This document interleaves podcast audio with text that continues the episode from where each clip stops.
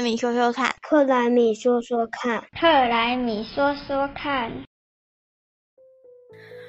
我们三个都是念环境专业的，现在的工作也跟环境永续、气候变迁有高度相关，所以理论上我们应该比一般人更知道气候变迁或环保的重要性和急迫性，对吧？理论上说来，我们应该算是比较愿意牺牲自己部分利益来爱地球的人才是。所以今天我们要来个灵魂拷问：我们三个环境专业的人，到底愿意花多少代价来爱地球呢？先说我平常的环保态度，就是我是看心情做环保的人，因为觉得个人环保行为的 CP 值太低，所以我不会硬要牺牲自己的便利生活来成就环保大业。我是肉食者，平日生活也是蛮重度依赖汽车的使用了。但是我心中有默默的期待，可以早日迎来不用买车的完美共享交通世界。我不是环保苦行僧啊，所以我其实是希望透过政府的法规要求和管理，让企业啊依照正确的方式发展。那赚到该赚到钱的企业，也才有能力去投资或是研发更环保的一些制成和产品，就是要能够持续发展，才能够称得上是永续啊。所以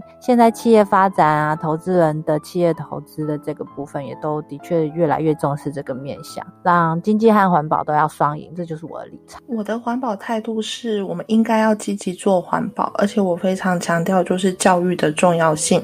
我觉得环保这个观念需要从小养成，所以我也是这样教小朋友的。像我儿子啊，他很迷恋巧虎，所以过去我们每年都会去看巧虎的舞台剧。我记得大概在他四岁的时候，有次舞台剧的主题就是在讲没有做好环境保护，北极可能会消失，北极熊也会找不到食物可以吃。那我们在看完舞台剧之后啊，要做好环境保护工作，要爱护环境的这个种子就在我儿子的心中萌芽，他就会一直提醒我们不可以破坏环境哦，不然北极熊会没有家。那我们也借着这个机会来教育小朋友要怎么样来做选择。比如说，在饮食上的话，我们就会选择在地小农的蔬果，来减少就是食物碳足迹的产生。在出门的话，我们也会自备环保袋。那我们也会使用步行和共享运具，让小朋友从小就知道从日常生活中他要怎么样来做环保。我知道微微非常重视教育，但是大家都出社会这么多年了，应该也知道所有的理想其实是需要付出代价的吧？所以包括个人的环保行为，其实也是有代价的。我这边也想要小小的澄清一下啊，所谓的环保行为，其实不止于。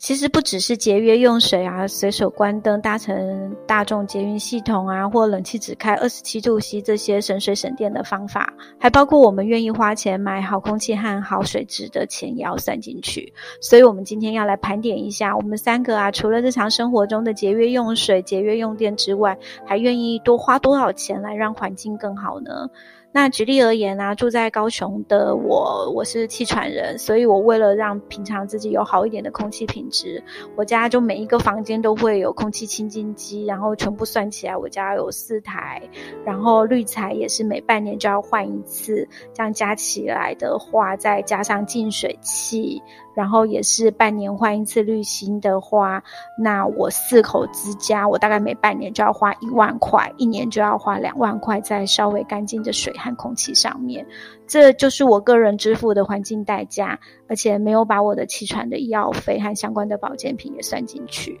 所以两位有算过，为了更好的环境品质，你愿意多付多少代价吗？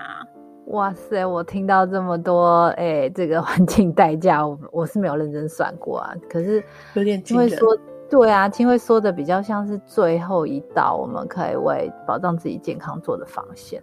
那我们住台北家里也是有在用净水器，但是我觉得好像跟。环境污染的代价比较没有关，我只是懒得煮开水。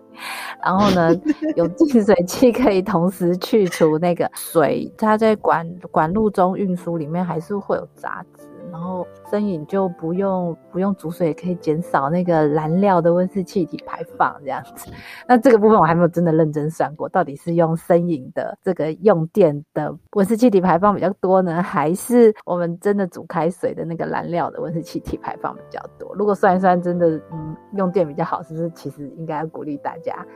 就改成用生饮比较比较低排放。那说到空气呀，我自己也是过敏的体质啊，所以呃，我比较被动一点的是，我没有到用空气清净机，我是用防尘螨的那些寝具啊。那之前有一个朋友要卖我空气清净机啊，我差一点就冲动买下去了，因为他说了一句话让我很有感，他说。就让空气清净机的滤网代替你的肺工作，至少你回家的那个几个小时里面，可以让肺不用过滤这么多的负担的这些掌控器。然后我我相信，对对，一定很多人会愿意为自己和家人的健康买单。但是如果今天是要花钱在看不见的部分，好像就比较困难。我们现在是没有办法选择交贵一点的水费，然后我就可以得到干净的用水，所以我们去买呃净水器来保障自己。但是当你可以透过选择贵一点的电费，买到这些再生能源、这些干净的发电，你会愿意去负担这笔额外的费用？来提升整个空气品质，这微微怎么看？嗯，这个部分其实我要用干净一点的再生能源，不一定是要付出比较多的成本呢。大家还记得我们之前有讨论过东京奥运的再生能源政策吧？那个时候平时就有提到啊，在奥运场馆会装设再生能源设施，那也会直接购买就是神奈川和福岛的太阳能发电厂的电。那除此之外呢，剩下的部分他们怎么处理？那他们是搭配就是再生能源的绿电凭证。那其实啊，在台湾我们也有所谓的再生能源凭证的制度。那身为一般用户的我们，只要我们有独立的电号，我们其实就可以买绿电，也不需要额外的启用费。可是这边有一个前提，我们需要先换成智慧电表，那转用时间电价。台电公司会以十五分为一个单位，那对绿电的发电量和用户的使用电量来进行比较，在绿电供应不足的时候，就就会切换到一般市电的使用。那这个这样就可以让我们在电力使用上多了选择权。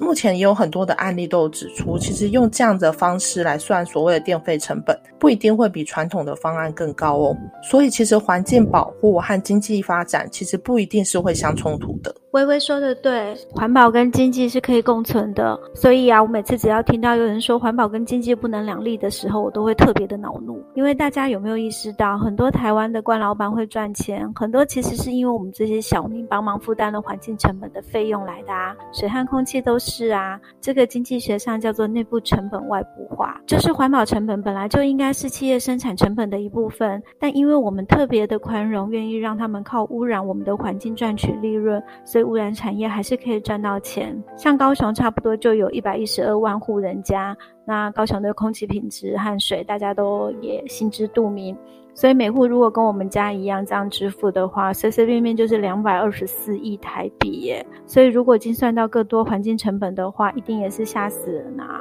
其实我觉得也是消费者不愿意负担生产者在环保方面增加的投资成本。所以才会没有办法打破这个循环。当你看到有机蔬果的价格比我们惯常农法生产的蔬果还要贵的时候，你还是可以问你自己：你你愿不愿意多花这个钱？有多少比例这个钱是用在农夫生产的过程中增加的费用？这个同时，它不只是呃对环境生态付出努力，同时也是因为觉得你自己吃进去对你自己身体比较健康。所以我觉得人心都比较自私啊。那农产品因为你是要吃。进去比较愿意，可是日用品的部分，大家比较在乎的，顶多是化学成分会不会对你自己有伤有伤害啊？那生产过程中的那个刚刚说到环境的外部成本啊，废弃之后能不能再回收利用，这些都是诶最好是呃政府透过法规来管理，然后呢厂商要自行吸收相关的成本，我们这些消费者愿不愿意去负担这些增加的成本？我觉得就是我们要愿意，才会是鼓励生产者去愿意投资的最重要的支持。可是你们有没有想过一个问题啊？今天是因为我们都是念环境专业的，所以我们有专业的背景，让我们去做这些选择。我们知道要怎样去选择买净水器，那知道要怎么样去挑日常用品。但是，一般民众其实并不知道啊。就像前几天有个朋友就问我说，他要买滤水器，零点五微米和零点二微米差很多吗？为什么价差高达五千元？他需要知道怎么样去做抉择。那有时候其实一般民众并不会去提出这个疑问，他们常常就觉得贵就是好的，那反而选择了不适合自己的东西，花了冤枉钱。这样其实也并不算是支持环保吧。微微说的是非环保专业的人无法判断合适的商品，但其实像我们这种环境专业的，真的要说环保在我生活中有多重要的话，我自己自招了。我觉得在我心中会有不同的优先顺位耶。最明显的就是我的捐款比例好了。我一年呢，大概会捐款三千块给环保团体，但是跟我比起捐给儿福啊，或者是华山老人基金会，甚至是捐给小孩子学生的家长会的钱比起来，都是差非常多倍的。所以依照金钱这个标准来看的话，即使是身为环境专业的人，我自己还是会把环境的优先顺位放在小孩跟老人的后面呢。也就是说，我觉得环境很重要，但是很显然的，我自己也觉得环境在我的生活中也不。是最重要的。哎呀，我的优先顺序当然是也是顾好健康第一，所以在选择吃进去的东西啊，包括喝进去的水，当然就是会愿意多投资一些。那其实我觉得这也是大部分人现在想的是社会氛围吧，所以食安也的确成为大家最重视的一。那有一天如果环保也是。这么重要的议题，大家也是会这样子重视。那所以大家可能都会跟我一样，还是把教育啊、环保啊这些基础建设这些面向是，好像我们缴的所得税里面，政府就要帮我全部买单来处理，然后我应该不用再另外掏掏腰包这样子。我觉得这个题目对我来讲，我也是健康第一。那就像大家会去买，在家里会装空气清净机，会装净水器。那你们知道吗？像我们家，我们夫妻都是环境专业，那我们又生了过敏儿，所以我家已经夸张到连车上都有空气清净机了。你赢了。那除去自身的健康外啊，其实其他部分来看看我们的捐款记录好了。呃，在环保团体的部分，我有捐款给环保团体，但是这个部分我还是偏向就是做环境教育议题的单位，可能是因为在我心中，教育真的是非常重要的事吧。那未来其实我也想要持续做这件事啊，或许后续我会来试试来发展，就是以气候教育为主轴的教育协会喽。我们今天的主题再次证明啊，要靠每个人的集合努力来成就环保大业啊，真的是太梦幻、太不务实了。因为环保在大部分人的心中可能都不是排第一顺位。可是我的另一种体认就是，其实环境污染比较大的受害者是真实社会里面相对比较弱势的人。刚刚提到的，不管老人、小孩，或是收入比较低、没有办法负担呃额外净水器和空气清净机来保护自己健康的人，那其实也像。气候问题一样，在国际间的氛围也是有能力的大国，就是